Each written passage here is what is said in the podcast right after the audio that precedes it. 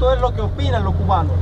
La verdad, y para que tú veas lo que opinan los cubanos, entonces, para que no haya más mentiras, la opinión de ellos, la verdad de lo que ellos dicen, que la vas a oír. El hospital donde van los cubanos, no, a lo- no el hospital, el otro hospital que tienen para cuando vienen los turistas o cuando viene alguien que ha escogido para eso.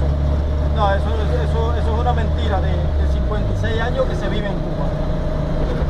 Que ser verdaderamente que ellos admitan a la prensa internacional o a los inspectores internacionales, vamos a Cuba, vamos a ver, vamos a ver la realidad de los cubanos, vamos a preguntarle a los cubanos, que decidan un día, que cojan un día y que digan, fíjate, que no sea el año, un día, los cubanos tienen el derecho a decir lo que les dé la gana.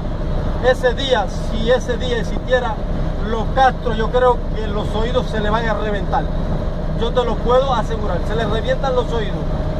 Porque que nadie, cuando tú le preguntas, con la prensa le pregunta a alguien, nadie dice nada, todo el mundo se queda callado, nadie puede opinar porque tiene que decir lo bueno, lo que él quiere oír. Y si dice lo contrario, tú sabes que tu problema vas a tener. Así que ¿En qué barrio estamos? esto es San Miguel, San Miguel. Ah, Por acá yo tengo muchos amigos que siempre...